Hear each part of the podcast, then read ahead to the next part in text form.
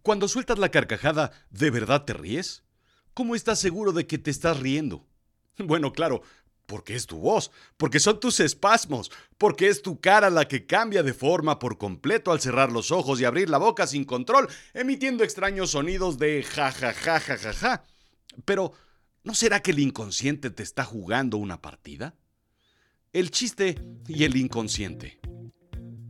La realidad es la verdad, lo efectivo y con valor práctico, en contraposición con lo fantástico e ilusorio. Lo absurdo es extravagante, irregular, irracional, es disparatado. es opuesto a la razón, es chocante y es contradictorio. Bienvenido a Azul Chiclamino. Bienvenidos a Azul Chiclamino, la realidad de lo absurdo. Yo soy Rodrigo Job y yo te voy a contar un chiste. Durante los últimos años y en particular desde la pandemia, me dediqué a dar talleres de escritura efectiva. La escritura efectiva, verás, a diferencia de la escritura creativa, se enfoca en escribir efectivamente más que creativamente. Es decir, escribes porque escribes, pues. En alguna ocasión, uno de mis alumnos decidió escribir parte de su historia, de la historia de su vida, básicamente lo que los escritores llamamos nudos. Esos problemas, situaciones o complejidades de la vida que te suceden una y otra y otra y otra y otra vez. En pocas palabras, y sin saberlo, me estaba adentrando a explorar lo más profundo de su psique y echarme un clavado de lleno a su mente. ¿Cuál es el nudo de tu vida? Le pregunté intentando ir de lleno al grano. ¿Qué quieres que te cuente? ¿Mi versión o la versión de ella? Ninguna. Le contesté de forma impulsiva, sin darme cuenta. Mejor cuéntame la verdad. El sarcasmo salió de lo más profundo de mi ser. Fue una conversación entre inconscientes, el suyo y el mío. Terminó contándome ambas versiones, diametralmente opuestas, y conversando logramos de ambas, pues básicamente descifrar una intermedia que resultó ser la más apegada a la verdad. ¿Cómo supe que era la verdad? Porque era cruda, dolorosa y sangrante, y trajo lágrimas al proceso de escritura, como la vida misma. Mi cuestionamiento le hizo saber que entendía que quería pintar una fantasía con trozos de realidad, pero que no era la verdad. Si quería contar esa historia, estaba bien, pero todos a su alrededor sabrían que eso no sucedió. Articular la tercera versión, la apegada a la realidad, fue un golpe duro, fue doloroso, fue terapéutico. No sabía en ese momento que las historias pudieran funcionar como terapia.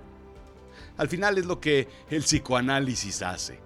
Pagarle a un personaje serio, de pelo cano, con lentes redondos y barba de chivo, para explicarle nuestras historias, bien balanceadas de héroes y villanos, mientras estamos acostados en un diván. Pero ojo, si el diván es de piel, la sesión es más cara que si es de polipiel. En ocasiones el inconsciente responde más que el consciente.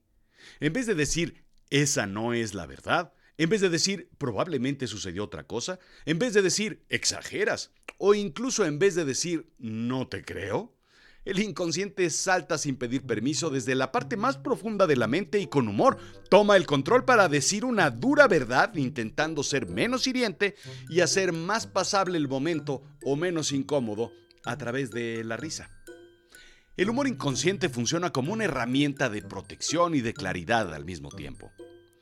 El inconsciente juega con la información del consciente para crear versiones de la realidad que son capaces de convertirse en realidad a los ojos del observador. En muchas ocasiones utilizamos las respuestas a este tipo de fantasías a través del humor, contestando por ejemplo, ¿y si mi abuelita tuviera ruedas? Sería un triciclo. La utilización de la metáfora y sus absurdas fantasías se convierten en mensajes reales, pero llenos de humor.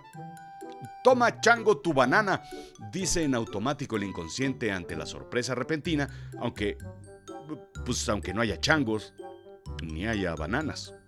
Lo cómico es subjetivo y es un juego del pensamiento. Es un juicio reflectivo. Se basa en el ingenio y en la libertad. Si no existen ambas, no existe el chiste.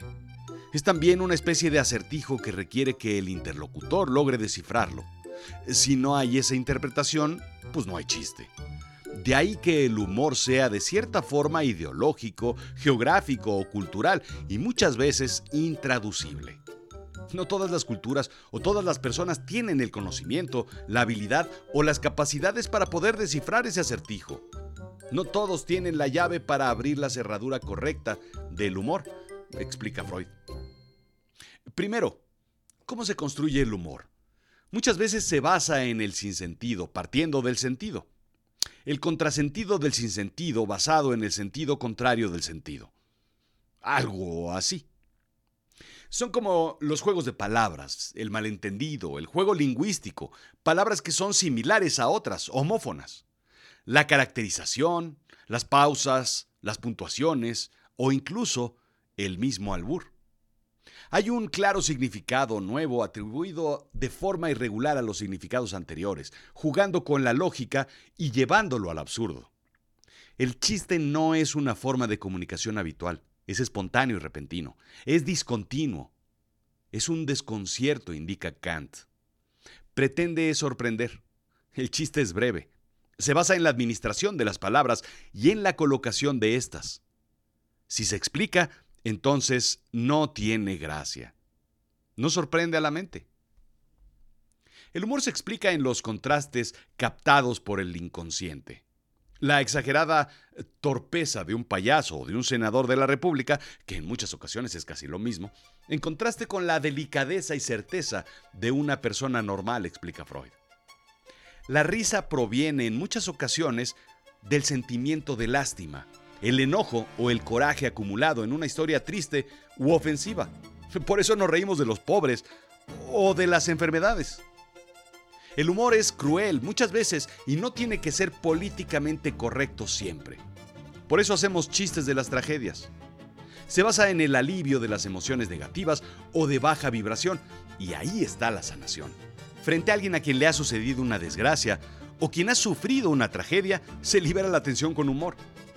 No está enfermo quien cuenta chistes crueles o tiene humor negro es alguien cuya atención requiere ser liberada y el inconsciente lo hace a través de eh, su forma más simple y sencilla, la risa.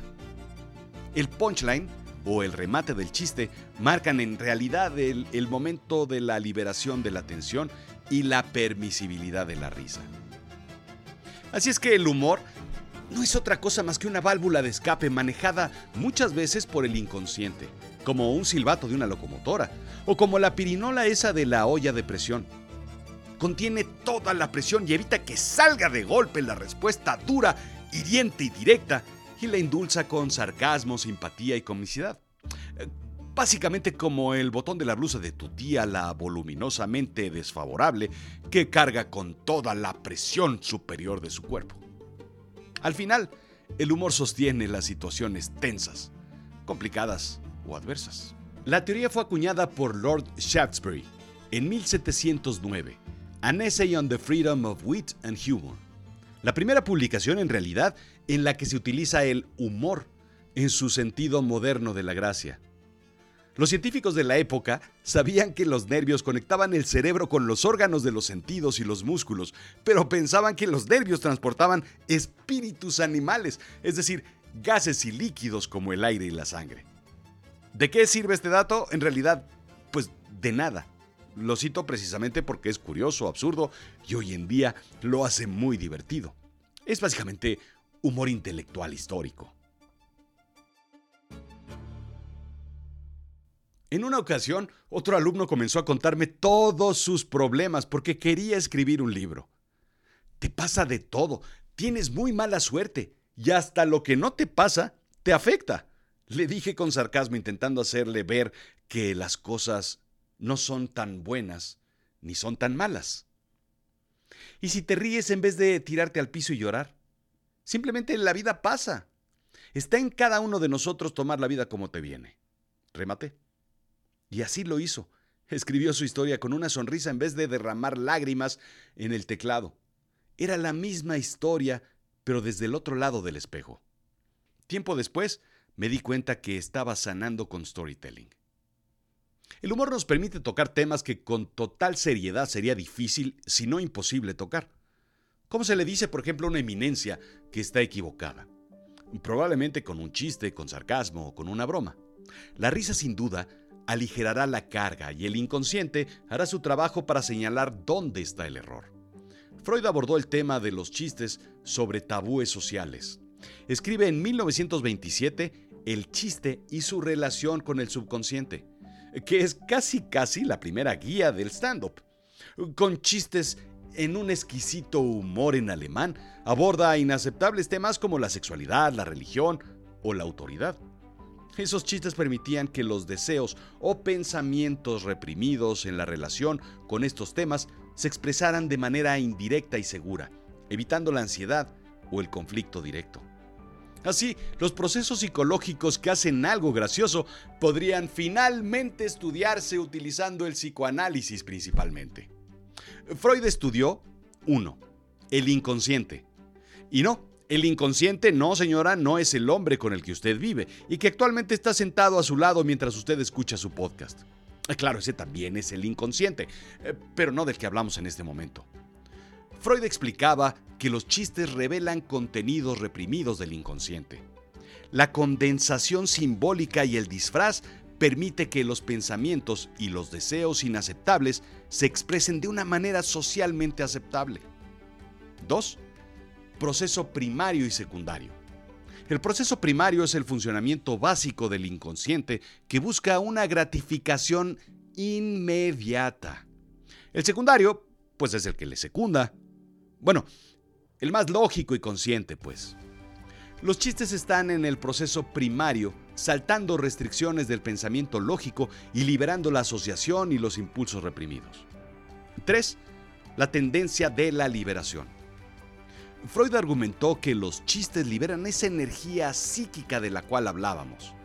Son una salida segura para deseos y pensamientos reprimidos y nos permiten expresarlos sin consecuencias negativas, sobre todo si vienen seguidos por un 4. Risa como descarga. Cuando se superan las inhibiciones y los pensamientos reprimidos, se expresa el chiste de forma indirecta.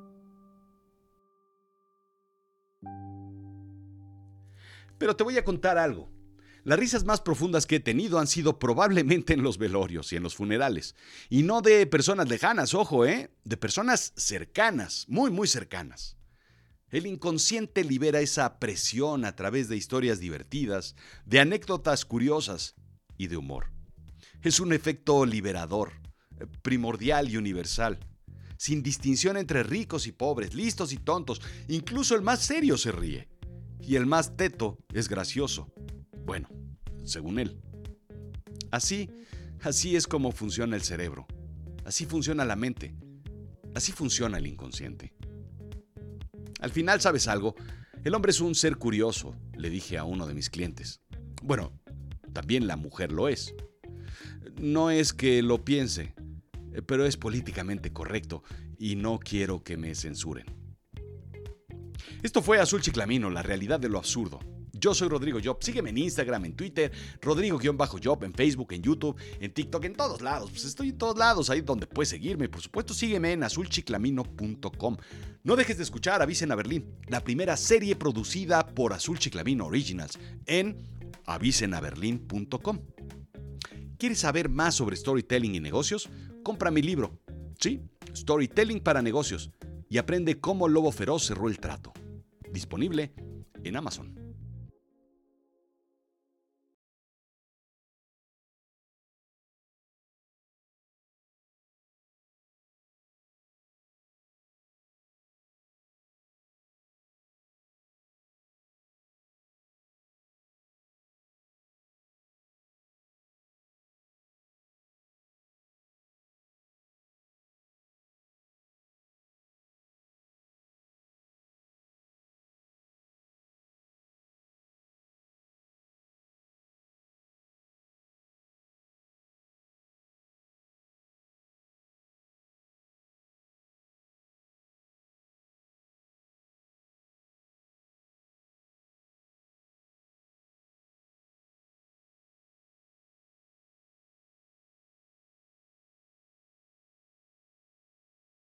Doctor, doctor, tenemos un paciente que dice que es invisible. Dígale que necesito verlo en este momento.